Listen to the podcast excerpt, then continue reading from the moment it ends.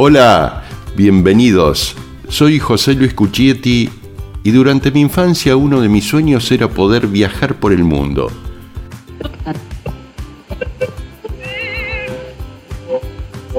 La radio, principalmente a través de eventos deportivos, me llevaba imaginariamente a Tokio, Los Ángeles, París, Mónaco. Con el tiempo, mi actividad profesional me permitió visitar países de los cinco continentes. A lo largo de 16 años y más de 4.000 horas de vuelo, fui acumulando vivencias, anécdotas y experiencias que voy a compartir con ustedes en los distintos episodios de Viajar para contarlo.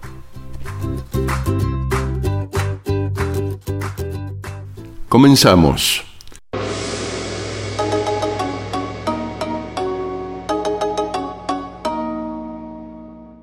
El domingo 3 de diciembre de 2006 nos encontró junto a Guillermo y Alejandro, dos amigos y compañeros de trabajo, volando a Qinzhou, una ciudad ubicada en el noroeste de China, en la provincia de Liaoning.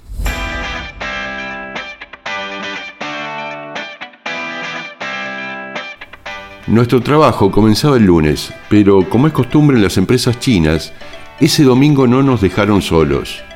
Nos fueron a buscar al aeropuerto y de allí nos llevaron al hotel donde íbamos a permanecer alojados durante nuestra estadía.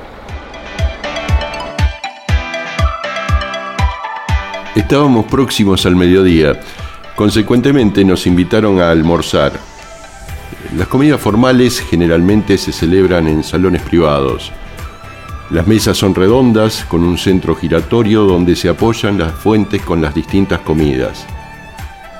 Se come con los tradicionales palitos y, en el caso de la sopa, se utiliza una cuchara con fondo plano. El anfitrión se sienta frente a la puerta de entrada, con el invitado de honor a su derecha. Luego se ubican el resto de los participantes, según su rango, y el de menor rango se sienta frente al anfitrión y de espaldas a la puerta. La gastronomía china es una de las más ricas debido a la antigua tradición culinaria del país. Sus platos tienden a buscar un balance entre lo frío y lo caliente, los colores, la consistencia de los alimentos.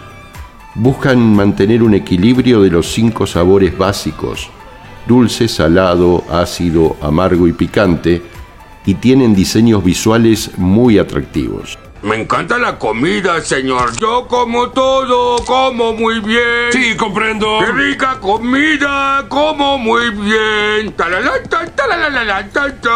Rica comida. Me ¡Ya es suficiente! Perdón. Llegó la hora de la bebida.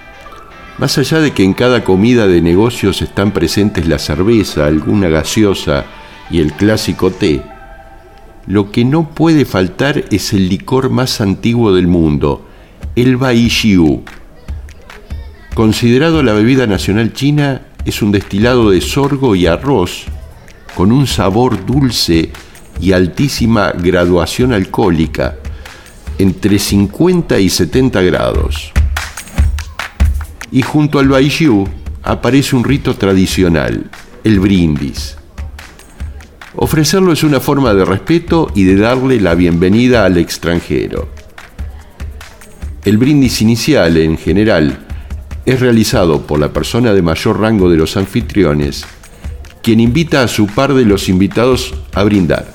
Pronuncia la palabra Gambei, golpea suavemente el fondo del vaso contra la mesa y ambos toman todo su contenido el resto de los participantes participan del brindis, pero no están obligados a secar el vaso. El ritual se repite una y otra vez a lo largo de la comida. La manera de minimizar los riesgos de terminar en condiciones deplorables es no secar el vaso cuando uno no es el invitado al brindis. Mojar apenas los labios ayuda y mucho a evitar males mayores. Ese día el almuerzo se prolongó por cuatro horas El alcohol ingerido, cerveza y baijiu, fue proporcional al tiempo transcurrido. Pero contábamos con una gran ventaja. El restaurante era parte del hotel donde estábamos alojados. El día continuó con partidos de bowling y tenis de mesa y finalmente llegamos a nuestras habitaciones. El objetivo era compartido unánimemente, dormir hasta la mañana siguiente. Pero el sueño se truncó. Un par de horas después siento que me golpean la puerta.